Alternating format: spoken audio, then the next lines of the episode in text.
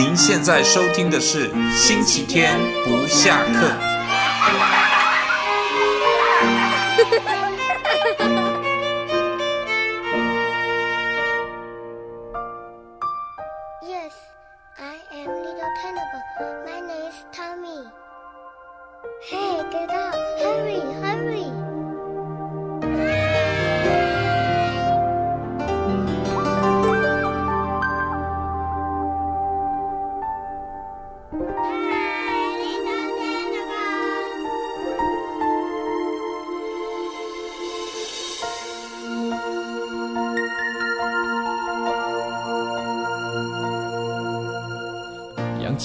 这是我人生的愿望，我喜欢他们围绕在我身旁。如果这纷乱的世界让我沮丧，我就去看看他们眼中的光芒。总有一天我会越来越忙，还好孩子总是给我希望，看着他们一天一天成长，我真的忍不住要把梦想对他讲。在他们的身上看到自己过去的模样，对自己、对人生、对未来的渴望。他们是我的希望，让我有继续的力量。他们是未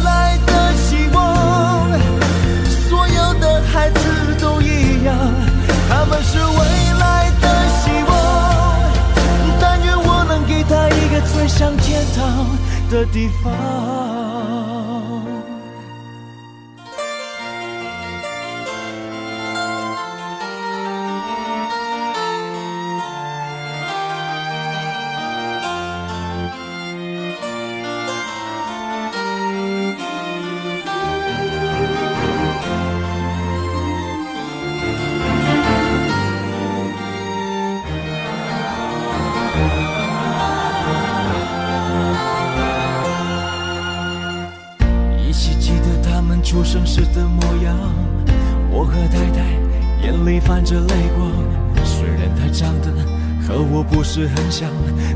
朋友都说她比我漂亮。毫无意外，我真的越来越忙。还好孩子总是给我希望。如果能够陪着他们一起成长，生命里就算失去一些别的又怎么样？总在他们的身上看到自己过去的模样。对自己，对人生，对未来。的渴望，他们是我的希望，让我有继续的力量。他们是未来的希望，所有的孩子都一样。他们是未来的希望，但愿我能给他一个最像天堂的地方。在他们的身上。感到自己过去的模样，对自己、的人生、对未来的渴望。他们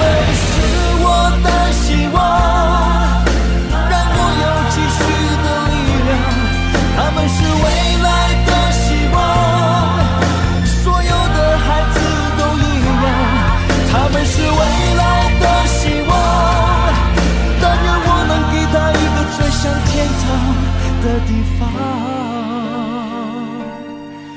呜虽然我难免还是会想，这样的歌很少人会欣赏。这一首歌无关儿女情长，只献给我家那两个可爱的姑娘。她们在我心里最柔软的地方。虽然我总是身在远方，我生命里美好的一切愿与他们分享。欢迎收听我们星期天不下课的节目，我是主持人天天，还有我们另外一位主持人张小宝。小宝跟大家打一声招呼，来说个嗨。Hello，大家好。好，张小宝哈，最近因为考试啦哈，所以他有很多的心思必须放在那些课业上面，是不是这样？张小宝？是的。好，那你知不知道我们今天想要讨论什么样的主题呢？实验教育。我有关于实验教育，你有没有什么？你跟同学之间有没有什么样的想法，或是曾经讨论过实验教育是个什么样的东东呢？假设我今天去读一个实验教育的学校，就会比相对现在我在这种比较传统教育的学校会来的比较轻松跟快乐，就对了，是不是？啊、嗯哦，真的哈，我们神话一姐张小宝的意思是这样。好，那今天呢，我们就带着啊所有的听众，还有张小宝同学，我们一起来听听哈，就是说。我们请来一个我的老同学，好，过去研究所老同学谢玲玲老师。那当他跟我讲说，呃，不要讲他是一个很资深的，大概三十年左右的一个老师，当然他看起来是很年轻啊，因为他师专十五岁还是十几岁就进师专了哈，所以现在还是很年轻。那他也告诉我说，不要跟大家讲说他是呃教育部的这个课程编撰委员，不要讲，那我们就不要提了，好不好哈？另外呢，还有一位我们在。呃，顶溪国小做实验教育的连园长，好不好哈？我们就一起来听听这个传统教育的一位资深的老师，还有很有能量的老师，跟我们这个实验教育的连园长如何去谈实验教育的概念，然后我们再来做一个统整，为所有的爸爸妈妈们整理一下，我的孩子到底要不要去念实验教育，这样好不好？张小宝，OK 吗？嗯，OK，你不会睡着吧？好，OK，好，你都有，嗯，好，神话一姐，来，好，我们一起来听听接下来这一段的访问。怎么会喜欢呃来到这个学校上课呢？呃，因为这学校很好玩，然后呢，妈妈觉得这个学校能让我们考试变好。这学校的教学方式比较不一样，除了上学以外，感觉所有的。不管是在上课什么，有的时候我都觉得蛮像在玩的，一点都不像在学。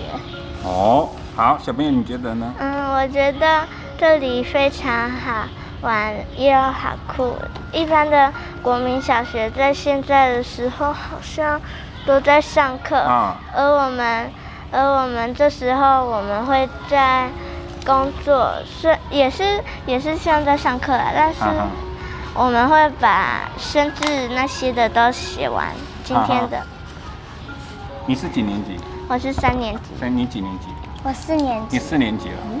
哦，三年级、四年级，那三年级、四年级学的东西有什么不一样？嗯，就是学的会有点难，但是老师会帮助我们。啊，老师会帮助你们。嗯、好，对。你以前有上过一般的小学吗？有啊。那差别在哪里？差别就是这里。每个做的课程都很像在玩，然后呢，普通学校就是所有的东西就是让我们一一直练习练习到期末就考试考试，所有东西都拿来考试。哦，那你的你你你以前有上过一般小学吗？没有，没有，你一开始就是在这里上课。啊，OK，很好啊。我们是后来才搬到这里。后来搬到这里，那以前你在哪里上？在竹林路。在竹林路哈，所以一刚开始就在这边，就是这个学校上课嘛，就是跟园长上课，不是？是在竹林路，这个学校在竹林路，后来才搬家来这里，这个学校才搬过来。哦，好。在这个学校的环境，你觉得最喜欢的是什么？嗯，我应该就是最喜欢那个跟美薇一起到树荫下，或是在那边玩了。OK，好。那你觉得课程里面让你印象最深刻的是什么？最印象深刻的就是生字。这里的生，嗯，普通国民小学听我哥哥说，都是一直写一个字，一直练习，一直练习。啊啊、我们这里是写笔顺，或者是写它的造句。哦，写它的造句。然后再写六个一样的字。啊、OK，所以你觉得，呃，写字也是一个很好玩的课程，是不是？嗯，一半一半。一半一半。好，那你觉得最最好玩的课程是什么呢？嗯，我喜欢上历史几何跟数学。啊，历史几何跟数学哦，还有一些地理。啊，因为我之前在那个上了一一些实验，比如说宇宙大爆炸很好玩。啊。然后呢，跟云星，还有冰汉冷。哦，好，很好啊。当年你怎么会想到要涉足实验教育这一块？嗯。那是因为看到孩子在我们讲到我们幼教我们幼稚园里面，孩子已经有自学的能力了。但是当他自有自学能力了以后，他结毕业了以后，到一般的体制内教学，在这边讲就变成就是一个被动式的，老师安排，孩子就是听，嗯、对，他叫我做什么我就做什么，对。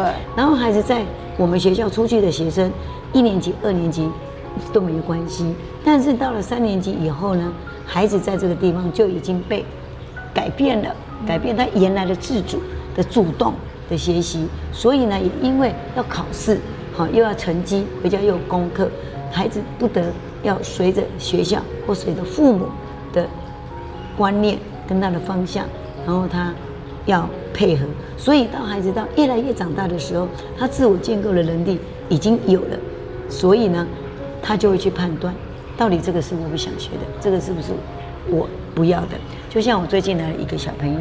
他读到二年级，他读三年级，他不想去上学，但是呢，他来我这边只有一天哦。那天的晚上就说：“妈妈，我要准备书包，我要明天去上学了。”为什么？那我就问他说：“那你来这边好吗？还是喜欢吗？那你为什么不去你那个原来的的学校？”他说：“因为老师很凶，要写很多的功课，没有办法。”他就觉得这个他不是很喜欢，因为对这种孩子已经很清楚，他会去他会去选择的时候呢，孩子他就反抗，我就不去上学。所以妈妈呢就会让他找自学的学校，让他来满足他哦，他想要的做什么。但是孩子在三年级来的时候呢，孩子自主呢已经固定了，有些习惯，有些的习性啊，比如说他要穿拖鞋来上学，我说要穿布鞋。我就喜欢穿拖鞋来上学，你为什么要管我？你知道吗？这个是我们实际上的例子，所以就这个孩子，我们要老师又要经过一段时间，慢慢的跟他沟通，为什么要穿布？为什么要穿鞋子？为什么要这个来上学？让他了解这个一个孩子的一个什么礼貌礼仪跟一个尊重嘛，是不是？这个就要去。告诉孩子在这方面。好，园长这样谈，就说呃，你现在在做一个实验教育嘛，哈，那你实验教育的教育核心价值为何？同样的问题，我们得问谢老师，好不好？您的实验教育的核心价值为何？孩子在小学阶段的目的是要成就一个完整的人的发展，使得他去适应这个环境，也适应这个时代及地方及文化。然后呢，孩子呢？天生呢都有一股内在的力量，这股力量呢会散发出它能量与驱策力，将使孩子发挥最大的潜能。当我们给孩子自由及适应的引导，这股力量能让孩子以让他们展开好奇心且心欢心有信心的学习，并专注于他想要学习认证的世界。就像我去年才刚开自学小学，我的我才学生才。呃，四个学生，我们一个孩子呢，他对于铁达尼钥匙特别的有兴趣，所以呢，我们给他环境，给他时间，所以他对这个铁达尼特别好奇，把这些的知识领域呢研究，还有他的一些过程里面的装备，他研究的非常清楚。这知识领域是非常，这个就是启发孩子他的一股的好奇心跟内脏的驱驱动力，这个就跟传统不一样的地方在这里。我们现在谈谈你。呃，传统教育的一个核心价值为何？传统教育的核心价值，通常我们都是建立在于我们的课程纲要。例如课程纲要当中，它有要求我们在九年一贯课程纲要当中，要求我们要能够培养孩子能够具备带着走的能力。所以我们所有的课程都是根据这些导向，列出很多的细则，然后要求我们在现场当中根据课纲，然后让孩子们去学会这些能力。但是现在十二年国教课纲当中，它除了要求我们能够具备有能力之外，还要进化到把这些能力变成一个素养导向的能力。你不只具备了这些能力，还要能够实际的去运用，并且能够你一辈子的终身都喜欢这些能力，然后不断的去学习。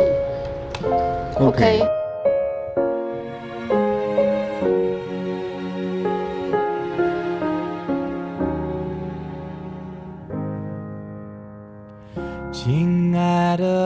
还有好多话想对你说，但今晚还不是时候。我明白你内心还只能和单纯，有时候会受伤，有恐惧和困惑。我能拍拍你背大呼吸变平息，悄悄地在你耳边说我多爱你。今晚只愿你梦里出现长颈鹿以后的梦，以后再做吧，亲爱爸的宝贝。亲吻你的脸颊，让你安稳的入睡。亲爱的，不管路多遥远，我的爱相随，因为你永远是我亲爱的。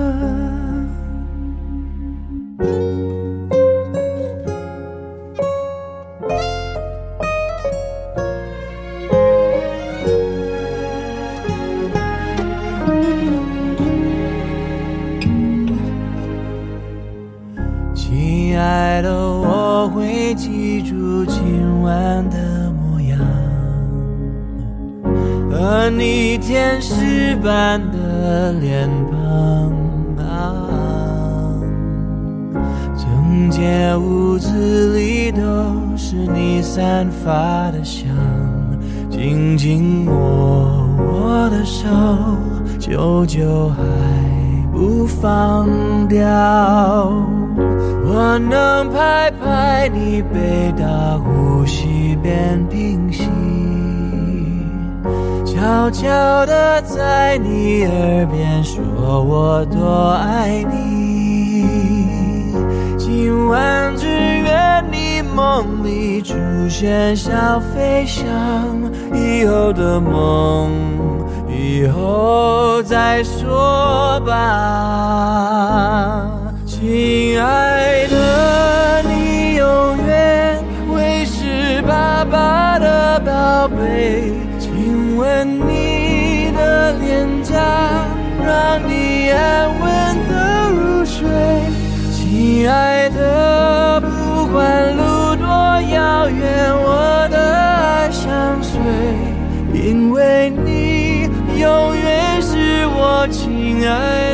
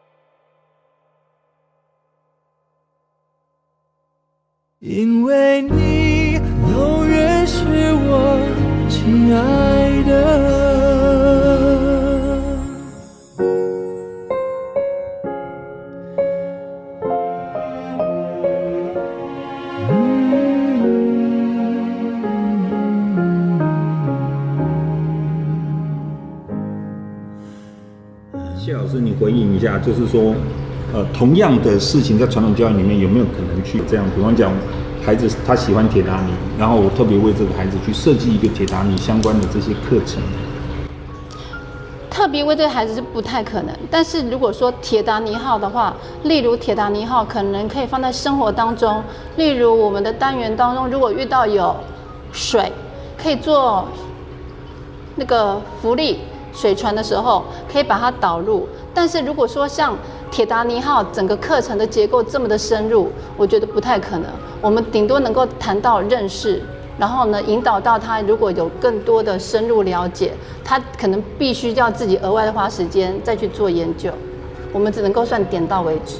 OK，像刚谢老师他有讲，就是说 OK，在我们传统教育里面，我可能就点到为止，有一些福利啊什么去谈到，然后其他可能孩子自己要去用功。那在实验教育里面有什么样的一个帮助，可以让孩子在这个教育里面去获得更多？你觉得这样跟传统教育哪里不一样？不一样的就是时间，嗯，好时间。然后呢，在这个了解宇宙中的每一个事物都是以环境。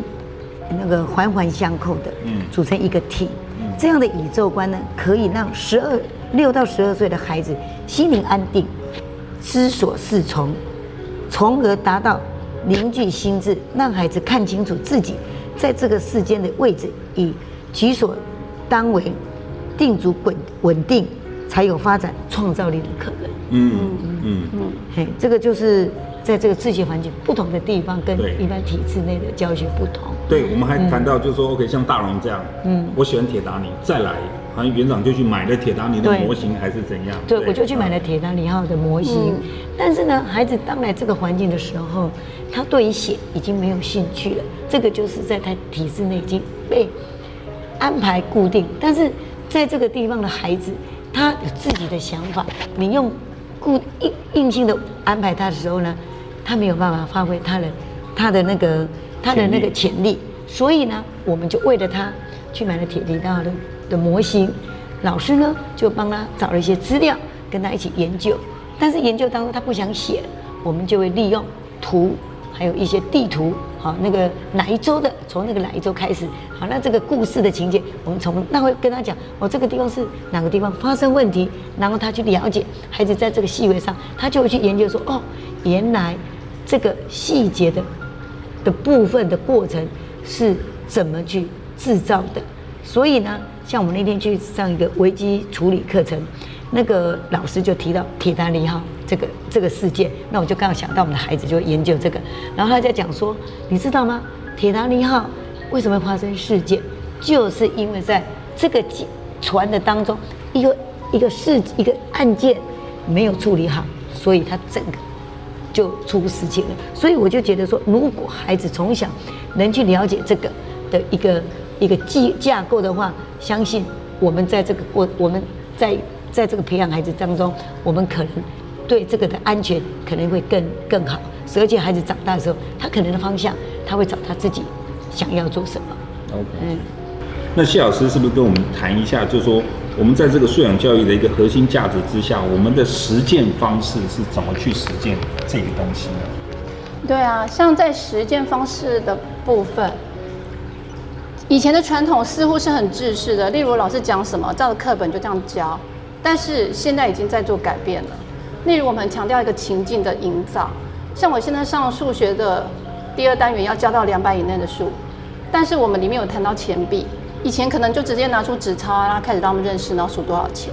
但是现在我们不是了，我们要跟他说，我们最后要开一个 shopping mall 商场，先给他一个情境，每个人都是老板，所以呢，切入这个情境的重点之后，每个人就要开始去想说，我可能要卖什么，然后必须我我是老板，我还必须要了解钱到底是多少的概念。我们就先有个情境的概念，之后呢，才教他们去怎么样去认识数，然后钱币的关系。最后呢，等到孩子真正学会了数钱，好像，那个钱币到了两百以内的数之后，我们开始要帮商品然后标价，然后最后来开一上一堂课，就是就是大卖场，然后每个人都是老板，然后轮流当客人，然后老师会设计一个学习单，然后小朋友当商品，然后到每家店去光顾，然后。实际去审核，这个就是我们整个课程在根据实践导向。因为你要让孩子喜欢这个课程，你不能够再从上面一定说，来小朋友就是上了两百啊，为什么上两百？你一定要给他一个情境啊，我可能将来有可能去买东西啊，我可能将来有可能会去购物啊，给他一个情境。所以呢，我们试着在慢慢让孩子的学当中可以融入他的生活。然后还有呢，我们。很强调老师可以跨领域的去教学，就像我在数学，我在国语上第一课的时候，它里面有提到了，哎，打招呼，蓝鲸妈妈跟蓝鲸宝宝在打招呼。其实，在语文当中，它就只是一个很简单的拟人法。哎，来，小朋友，哎，小宝宝，那你现在喷喷水，跟世界打招呼。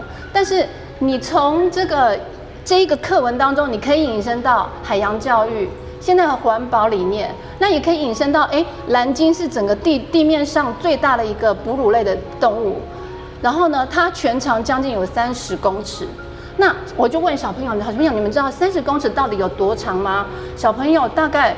他们顶多顶顶多知道说几多大，但是三十公尺到底有多长，对他们来讲也是一个抽象的数字。那我想说，那我们全班有将近快二十五个小朋友，每个人大概一点二公尺的话，我们把我们的手拉开量量看好吗？诶，他们就觉得想要试试看，我们就从走廊的第一间教室，然后每个人把手拉开。哎，每个小朋友发现说，我们全班的小朋友手拉开之后，将近要三间教室的长度，才是一只蓝鲸成成熟的蓝鲸的长度。哎，小朋友从这个过程当中，其实他不但学到了语文的朗读、字词，还有基本的概念之后，他也学到了对于数学，哎，三十公尺的认知，蓝鲸是这么大。然后呢，我再引申到说，哎，接下来现在整个海洋的海域，很多的蓝鲸慢慢的在减少，是因为我们人类的滥捕杀，所以海蓝鲸还这已经被列为是保育类动物，所以。这也是我们在新课程当中一直不断的希望老师不要只是在单一某个科目的教学，你要必须要跨领域给孩子更多的补充。这有点像是蒙拉加姆塞口一加里狗一个课程的当中，你可以学到了很多很多不同的东西。OK，好，那同样的问题我要请问一下，就说园长这里，呃，当我们谈到了就说实验教育这里的精神是你希望能够让。每个孩子的灵魂都能够得到启发，跟有具备他们的一个能量嘛，哈。那好，我们这实验教育的一个实践方式呢，实践方法如何去达到你的这个目标呢？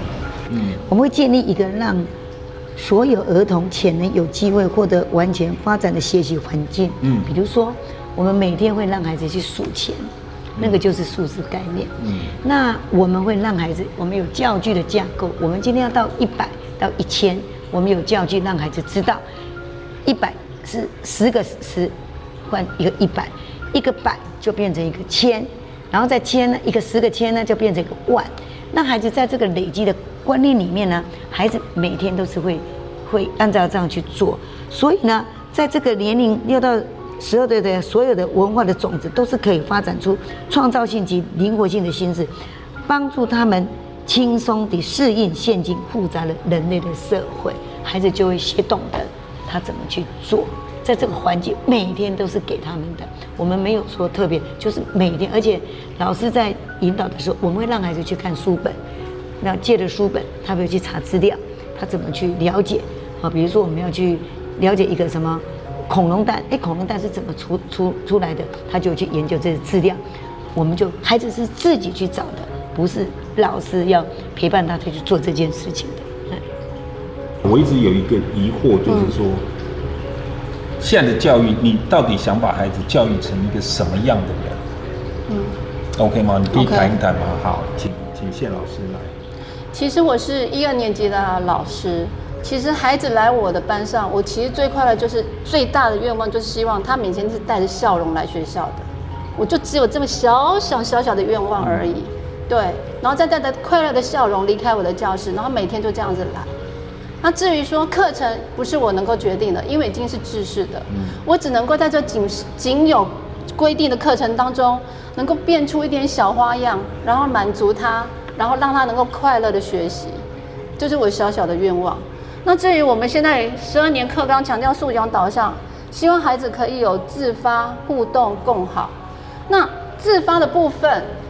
或许我们可能没有办法像实验教育做到，所有的时间都让他去做他喜欢做的事，但是我唯一能够做的就是启发他，启发他，哎，去找一找你喜欢做的事情，课余的时间、下午的时间、晚上的时间，你去补充，对，然后呢，互动，尽量的话用团体小组的活动，然后呢，让他们有一些互动的情况，毕竟来学校很重要的就是一个团体的相处。那也希望大家能够慢慢的消除彼此之间的歧见，让大家越来越好。我一直我是觉得目标的陈列很远大，但是我们有是一步一脚印，小小的去实践，然后让他慢慢逐梦踏成吧。OK，好，那请园长回答一样的问题，就是，呃，适应教育里面，你希望孩子能够成为什么样的人呢？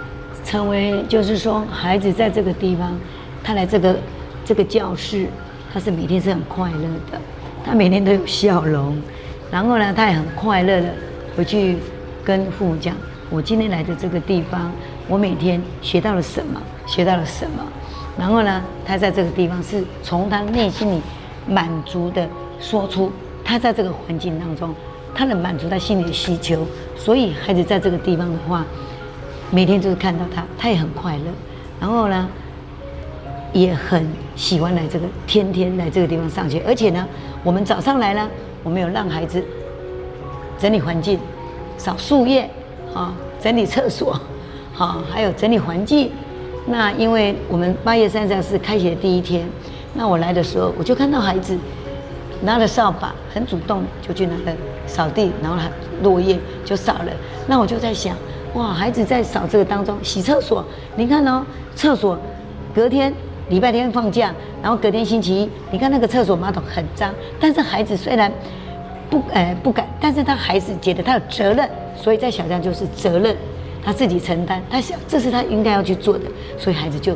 自然的，就是把这些工作就完成了。当他完成了以后呢，他们就回来这个教室，那老师就会跟他们讲：哎，今天做了什么工作？做什么？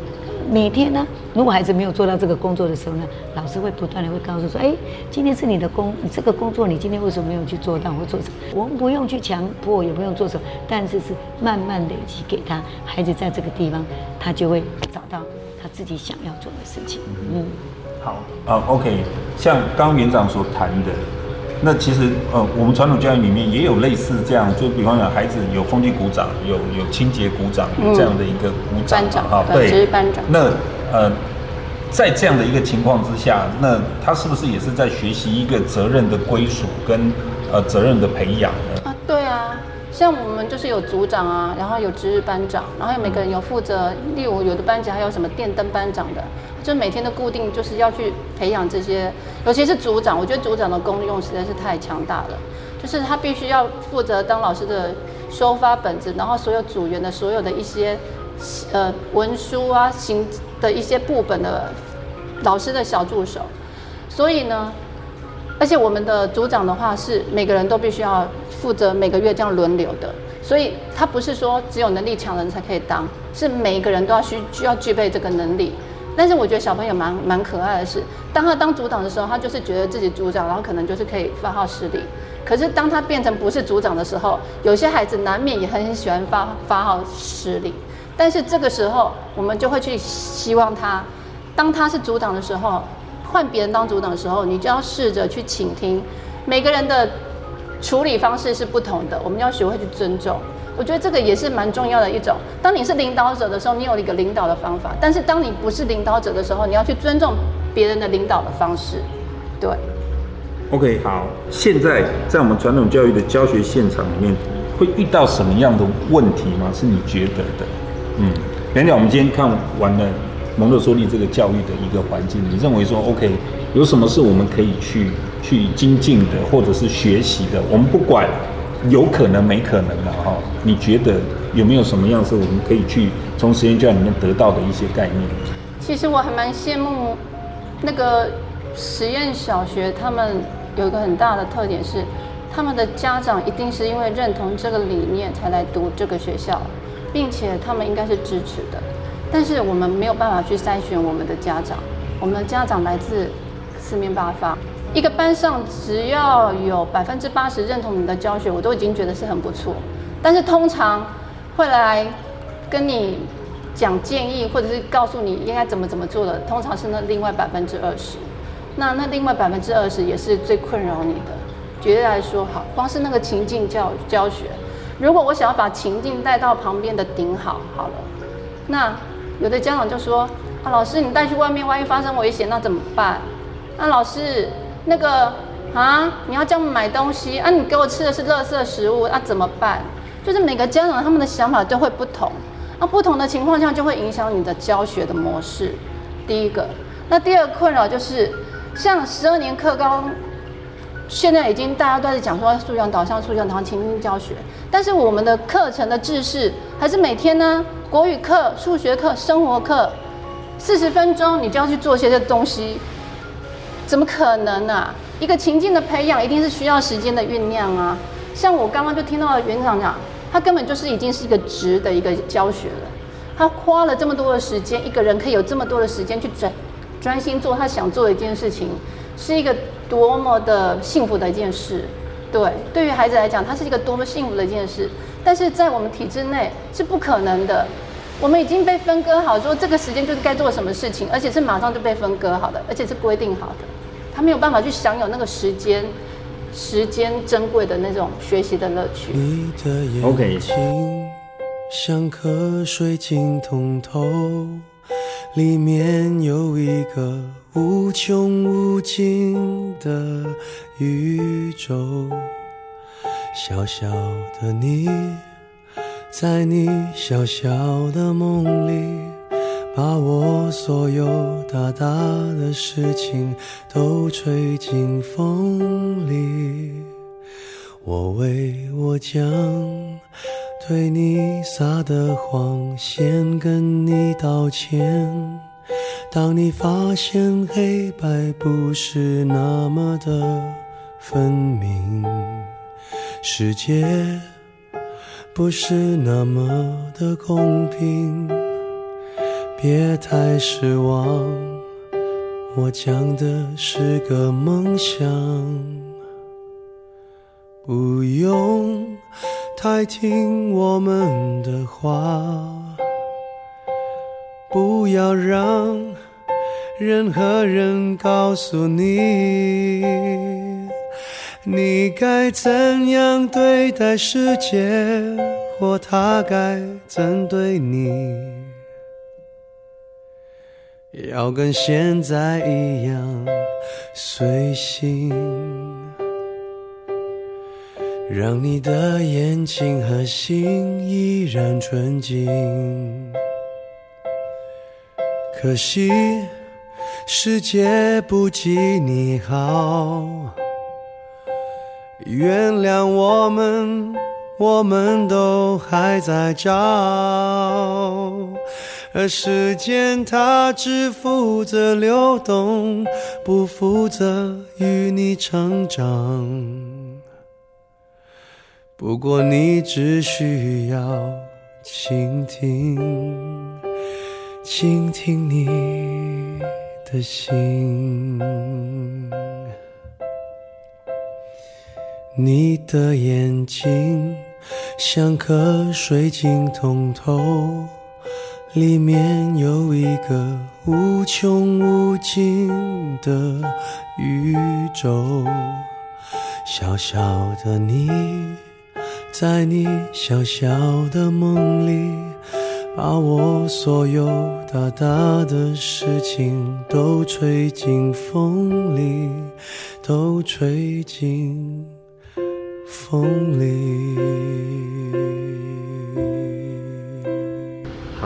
这个我可以补充。好，可以补充。我说哈，像我们的环是提供孩子正确的环境学习，我们让孩子要知道节制，能力才能提升。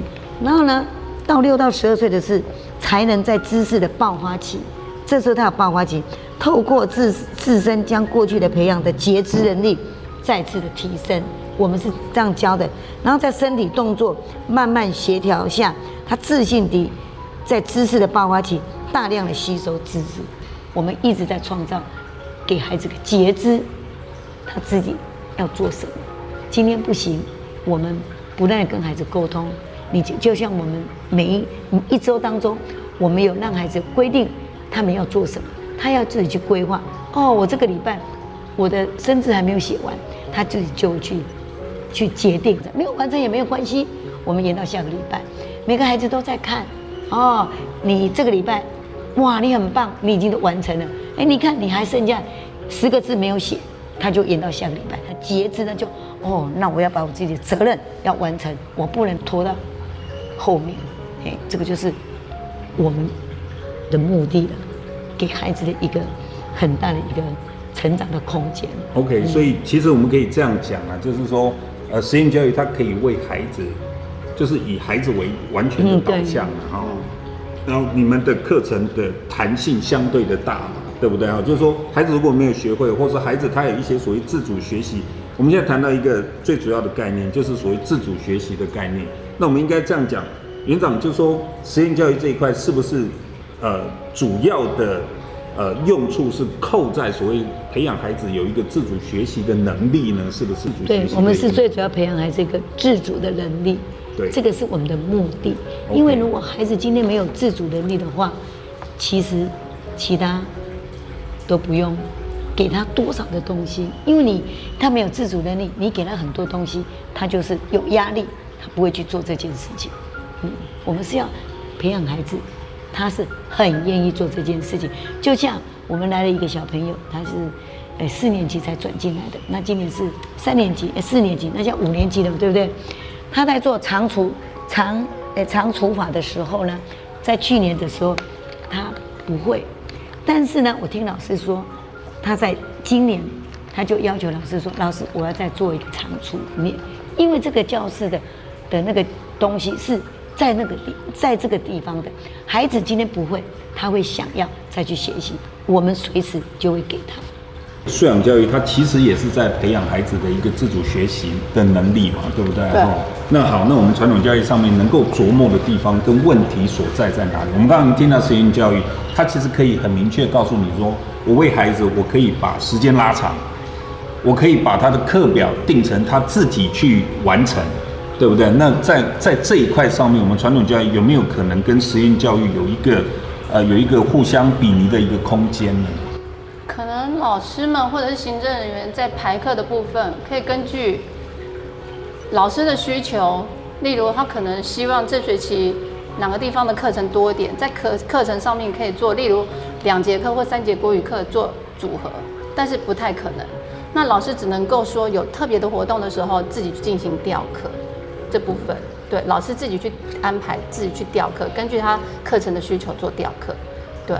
然后第二个部分是像像虽然说我们可能不太没有办法像园长妈妈一样有那么多的时间给孩子，但是在我们的课程纲要上面，它有很明确的规定，孩子需要具备什么样的能力。其实我们比较像是有点像是 push push 的孩子，你必须要去达到这些能力的，对，这就是我们政府规定我们的孩子必须要具备这些能力的。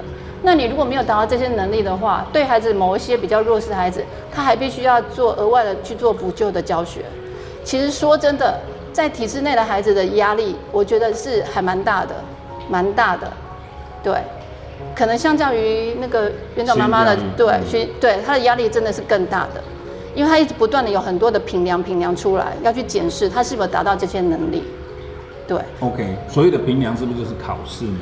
考试是其中一个，嗯，对，而且是最主要的，嗯，就像我啊，其实我最主要分数就来自于期中考跟期末考的分数而已。那平常的话，像作业的话，我的分数就是只有对跟错，对。但是他们最大压力来源，大部分就是期中跟期末这两个区块，嗯，就是考试。对，而且你要是达不到那个标准的话，学校还会在哪里？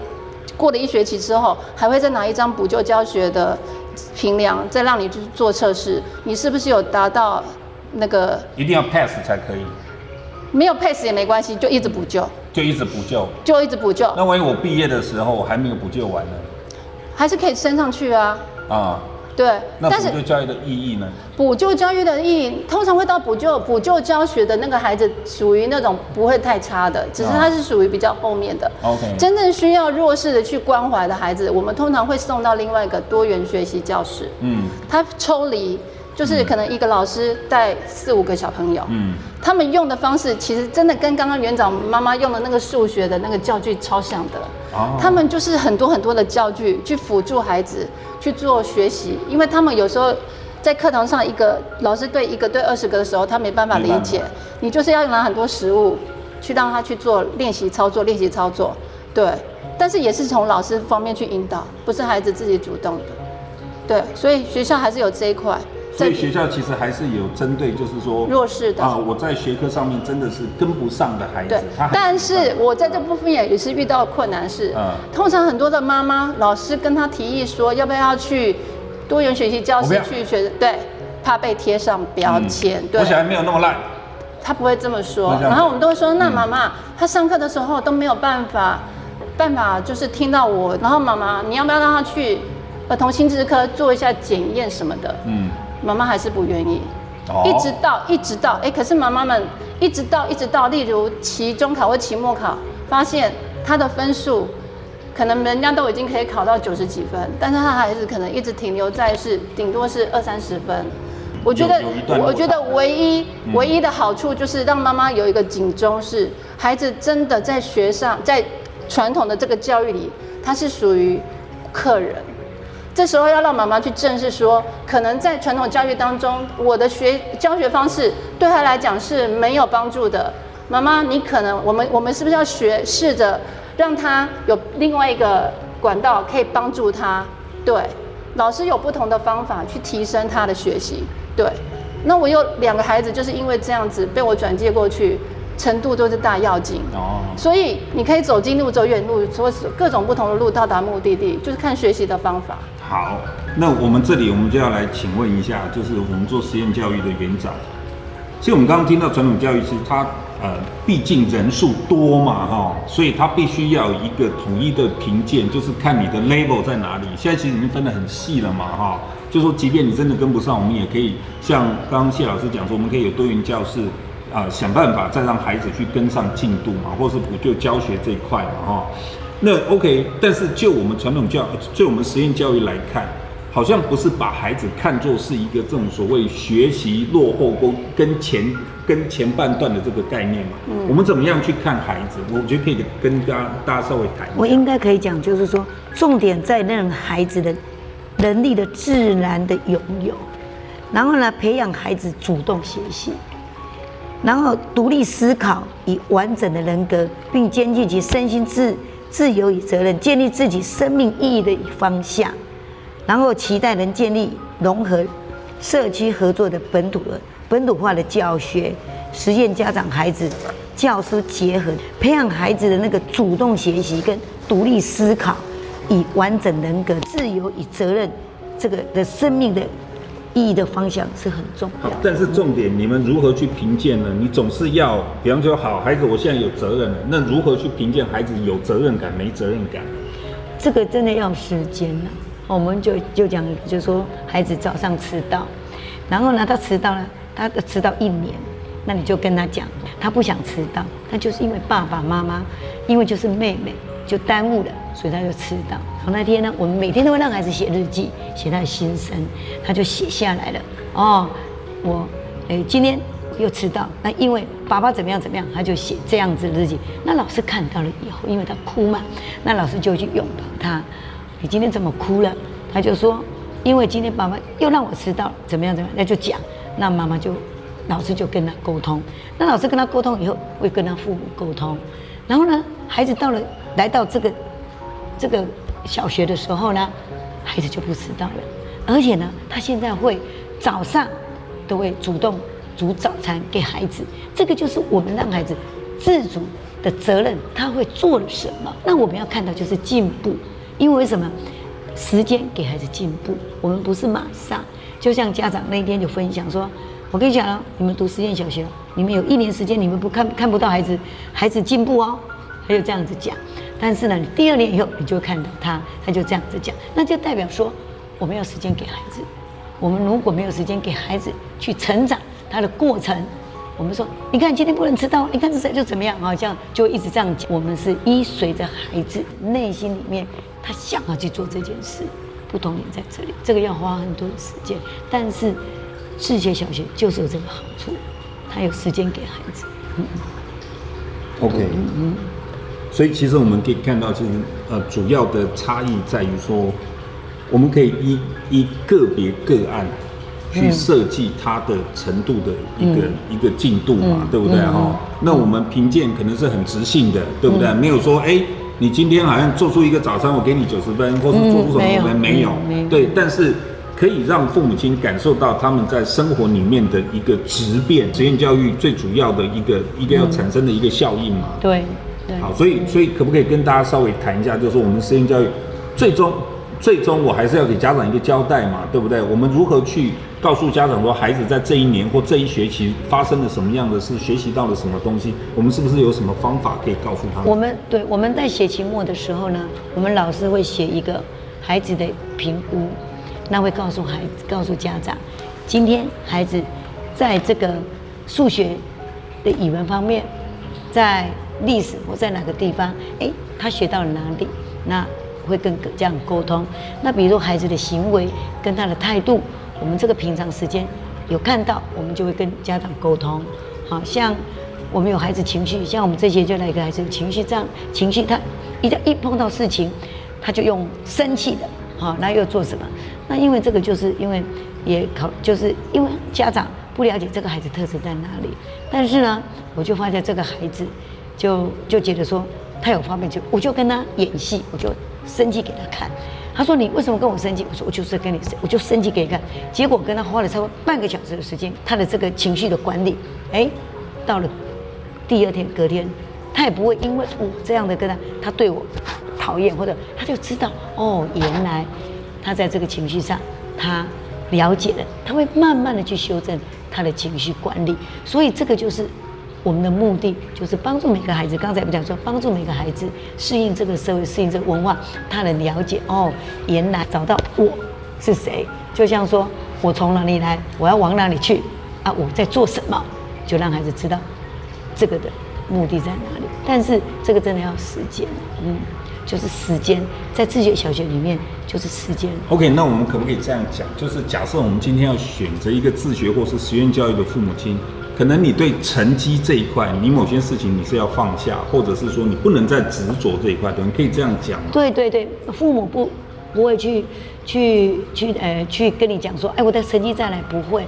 但是我们到了学期末，我们有一个发表，我们会让孩子去研究，我们让孩子去去报告。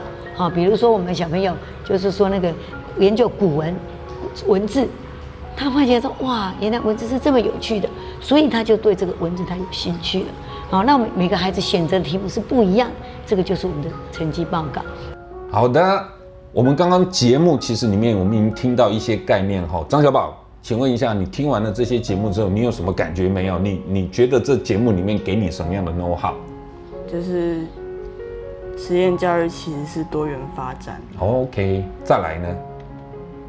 它是多元发展，那传统教育算什么？传统教育就是注重于学科方面，比较没有那么有趣。哦，比较没有那么有趣，所以你认为实验教育还是很有趣吗？哦，所以你还是对它观感是还不错咯。对。哦，真的吗？好，所以如果有机会，你会去念实验教育吗？还是如果经济允许，经济允许的话，你知道实验教育很贵哈。对对，因为它确实不是那么便宜啦，所以呃，现在实验教育比较卡的关卡就是说，它的它要付出的代价相对就比较高啦，对不对？嗯、但是我们也知道，从呃谢老师跟我们连园长的一个对话里面呢，我们可以知道说，其实呃教育它不是，我们应该这样讲，所有的爸爸妈妈在考虑要不要念实验教育的爸爸妈妈们，我们不是说。哪一个教育比较好的问题，对不对？张小宝，学科也不见得不好啊，是不是哈？可是呢，呃，我们应该这样讲说，每一个孩子都有适合他的教育体系，对不对哈？也许说，OK，呃，比较传统的教育，比方学科的教育是我比较喜欢的，贝多芬我就喜欢，我的能力很强，我可以在里面得到一些成就感。那实验教育也有一群人，他可能比较适合这一块，就是说我不是在传统教育里面长大，我适合这种比较跳痛的、不同的学习方法，让我能得到成就感。那所以重点不是教育体系是什么个模样，而是你的孩子到底适合实验教育还是适合传统教育，是不是这样讲？张小宝，对对吗？哈，好，那如果是这样的话，也就是说我们的答案很简单，没有一个教育体系是适合全宇宙所有孩子的。而是看你的孩子适合什么样的体系，你就去选择他，对不对？对，可以这样讲吗？嗯。好，你还有什么还要跟听众朋友讲的？没有，没有了吗？你要去念书了吗？好，那如果是这样的话，我们是不是因为我们节目的时间也差不多了哈？谢谢大家对我们节目的关心跟聆听，是不是可以请张小宝跟大家讲一个晚安，拜拜。拜拜。哦，你这个没有感情的小娃，好，大家就拜拜了哈。好，我要用千万个祝福送给所有的现场的老师，还有所有的家长，希望大家可以快乐幸福，因为只有你们心里平静，你们的孩子才可以在爱的氛围快乐的成长。千万个祝福。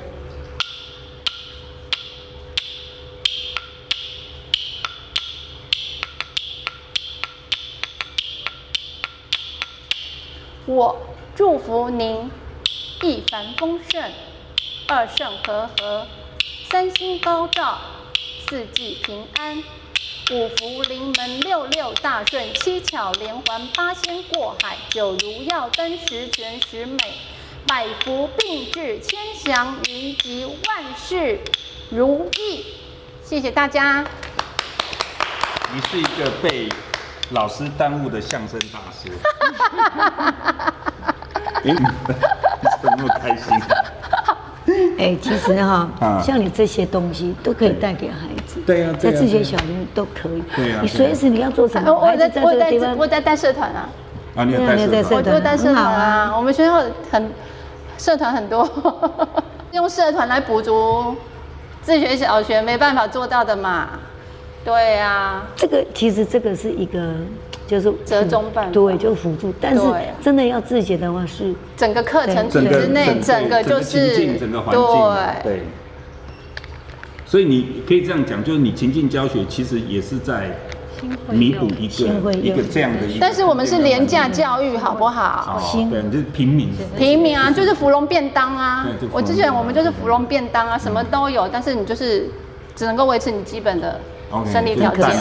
对呀，你要不要来做自学小学？就是了，对不对？哈，你看一直在鼓动你这样。其实我是很认同自学小学的理念。所有的所有的小朋友最后毕业都来数来宝。这个 OK，因为这个学期末孩子都很喜欢，喜欢这个这个什么叫做什么想法，你也可以教我们小朋友。